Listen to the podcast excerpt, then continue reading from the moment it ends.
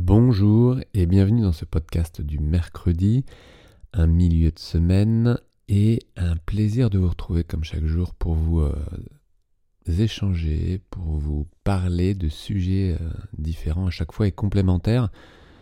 Vous pouvez toujours euh, regarder la liste des anciens podcasts et aller piocher sur des thèmes que vous souhaitez développer, me faire part également des sujets que vous voulez aborder et euh, des échanges toujours possibles sur le sujet. Je reçois toujours des mails de votre part sur euh, justement des sujets que vous aimez aborder et, j'aime ça. Donc euh, je suis ravi chaque jour de vous retrouver et de partager avec vous ce moment. Alors aujourd'hui, je veux vous parler d'un thème qui m'est cher et en lien avec un thème de la semaine dernière que j'ai développé à propos de, du, du, musicien comédien. Le musicien, pour explorer toujours mieux ces différentes données, pour aller chercher toujours plus loin ces différentes ressources et pouvoir les exprimer de manière toujours plus librement, utilise différents outils, des outils qu'il va piocher, mais dans des domaines totalement différents. La musique est un art qui exige beaucoup d'abord, et qui exige ensuite de manière large, qui touche tous les domaines ou énormément de domaines de la vie en général. Le musicien utilise des ressources que le comédien utilise lorsque le comédien monte sur scène, je l'ai développé dans un ancien podcast, il peut jouer la comédie ou vivre réellement les émotions qu'il souhaite exprimer. Alors ce sont deux écoles différentes et puis chaque euh, comédien peut finalement utiliser l'une ou l'autre manière de fonctionner. En tous les cas, euh, je sais qu'il n'est pas nécessaire non plus, pour exprimer de la tristesse, d'être déprimé. Ça, pour moi, c'est super important. Au même titre qu'un musicien est un danseur. La danse est une activité aussi très complète, en tous les cas une activité physique intense, alors évidemment, de quelle danse parle-t-on? Mais je ne ferai pas de différence là, ce n'est pas le sujet, même si euh, chaque danse a ses caractéristiques à tous les niveaux. Mais je vais parler du danseur. Alors évidemment, il n'y a pas de danseur identique, mais le danseur joue avec son corps, joue ou ne joue pas, à plaisir ou souffre. Les danseurs, les danseuses ont des euh, points très forts. Et je peux parler évidemment c'est peut-être un cliché mais euh, euh, les danseuses qui montent sur leur pointe c'est une lutte. En tout cas ça peut être une lutte. La plupart du temps c'est évidemment douloureux. C'est une déformation du corps que la danseuse s'inflige. Et je ne vous parle pas d'autres danses traditionnelles d'autres danses qui exigent la déformation du corps. La danseuse, le danseur va chercher toujours plus loin les limites, les dépasse régulièrement, se fait souvent mal, pour justement atteindre des données euh, très particulières, comme par exemple le grand écart. C'est toute une histoire le grand écart. Je pourrais vous en parler un jour, mais c'est vraiment, c'est vraiment dépasser les limites physiologiques pour atteindre des limites qui sont encore plus loin. Alors évidemment, ça dépend des morphologies initiales. Si vous êtes euh, dès le départ hyper laxe, mais vous ne l'êtes pas forcément, vous êtes peut-être juste laxe, et évidemment, vous allez chercher, vous allez tirer sur vos tissus. Mis à part ça, le danseur joue avec son corps tout entier et trouve une certaine fluidité de mouvement. Alors ça dépend des danses encore une fois, mais trouve une certaine fluidité que toi, musicien, tu as également en vue. Alors c'est pas une euh, fluidité que tu cherches systématiquement, que tu cherches consciemment en tous les cas, et volontairement, mais c'est quand même, ça fait partie quand même d'une des qualités que vous, explorez et que euh, vous essayez de toucher du doigt. Dans une phrase, dans un rythme, dans ta sonorité. Évidemment que la fluidité, c'est quelque chose euh, qui t'intéresse. Par contre, elle est largement confondue, et ça c'est un sujet que j'ai largement développé également, avec la détente, avec la souplesse. Et c'est une des problématiques, c'est que la souplesse n'est intéressante que si derrière il y a du, tonus. Et le tonus n'est qu'une des conditions nécessaires pour trouver la souplesse. Alors c'est peut-être un peu euh, euh, compliqué à développer, mais pour faire simple, si vous êtes mou, vous ne trouverez pas la souplesse dans votre gestuelle, vous ne trouverez pas cette fluidité. La mollesse amène des compensations et les compensations amènent des raideurs. Et pour moi, c'est hyper clair. Donc pour toi, musicien, qu'est-ce que ça veut dire? Comment tu peux traduire ça?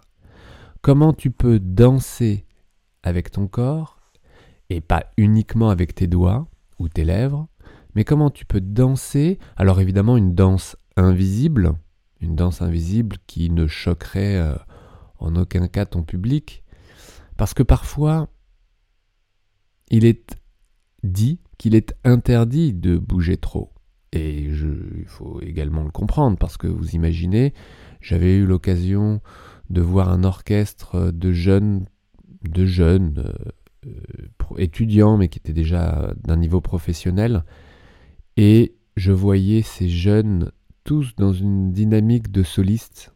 Donc ça faisait un orchestre mouvant, ça faisait un orchestre dans lequel vous pouviez avoir un peu mal au cœur en jouant, à force de voir euh, cet orchestre tanguer, mais en tant que public, c'était aussi très particulier. C'était peut-être pas complètement approprié, c'est clair, surtout sur le style de musique qu'ils étaient en train de jouer. Mais cette euh, danse que, avec le temps, l'entourage vous restreint, on vous dit de ne pas bouger, eh bien vous finissez par fixer, par figer, et forcément par exiger toujours plus au niveau des extrémités, et du coup de compenser. Et ces compensations vous fatiguent. Et vous cherchez sur cette fatigue de la détente. Et la détente, vous amenez, ou pour la détente, vous amenez une confusion qui est le relâchement. Et le relâchement amène obligatoirement des compensations en bout de chaîne. Donc voilà, on a fermé le, la boucle et c'est et ça c'est extrêmement fatigant. Alors évidemment sur euh, une journée ça va. Une semaine, les premières années. Mais à partir du moment où vous commencez à être plus sédentaire, à avoir un mode de vie peut-être euh, un peu stressant ou de qualité euh, moyenne, et je ne juge pas, je dis juste que euh, les vies de musiciens et la vie en général, bah, voilà, hein, voilà, bref, vous avez compris. Je ne juge pas ça, je dis juste que ça devient très fatigant avec le temps. Et c'est là où vous laissez la porte ouverte aux pathologies. Et quand je parle de pathologie, je dis simplement tension, tension douloureuse. Vous savez, juste une contracture. Une contracture, c'est un muscle qui n'arrive pas à se relâcher. Euh, et qui est contracturé et qui devient douloureux. C'est pas, c'est très différent du surmenage musculaire que j'ai abordé euh, euh, ce week-end. Un surmenage musculaire, vous l'avez compris, c'était vraiment au niveau des fibres musculaires, une incapacité des fibres à se relâcher. C'était un facteur très, très douloureux. C'est très différent d'une contracture. Très différent également d'une courbature. Tous ces mots sont un peu mélangés parfois, mais bon.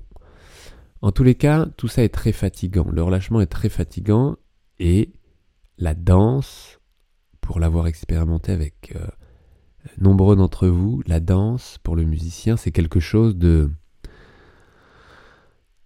de, de libérateur, j'ai envie de dire. Qu'est-ce que ça veut dire exactement danser pour un musicien? Alors la seule différence quand même, c'est que un danseur, avec l'âge, restreint sa danse.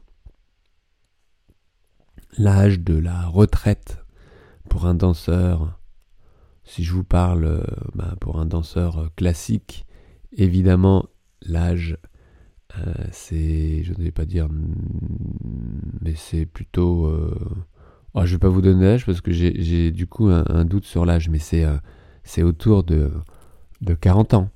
D'accord? 42 ans, vous êtes à la retraite. Et environ. Hein, et les danseurs qui continuent à danser, évidemment, euh, intègrent des données différentes et vont danser des danses un peu différentes.